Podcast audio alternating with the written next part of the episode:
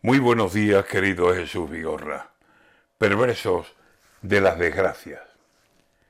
Está España que no sabe qué hacer ya, la pobre mía, a la pandemia que hace dos años que tiene encima y que ni quiere temerle, ni se atreve todavía a frecuentar reuniones, y menos sin mascarilla, ni a meterse en interior para un rato de familia.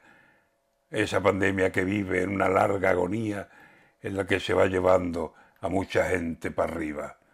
Y para adornar la tarta y colocarle la guinda, está sufriendo el desastre de una tremenda sequía que es para que el santoral saliera de rogativas. Y cuando se acercan nubes y el bicho afloja en vestida, Rusia se nos pone en guerra y aquí nos toca sufrirla. Ni aquí llegan los misiles, ni los tanques se encaminan a nuestros pueblos, ciudades, ni nos matan todavía. Pero sí atacan a Ucrania. Y Ucrania no lo sabía.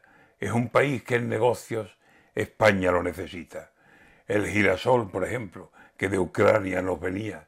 Y si digo cereales, digo pienso y digo harina. Y si dejan de importarse, a ver quién lo facilita. Así que el virus se aleja y el tiempo seco se alivia. Y cuando va a respirar España, le cae encima la guerra que enciende Putin sobre Ucrania. Madre mía, tiembla el campo y en el campo tiembla la ganadería y las grasas industriales que usan en la bollería.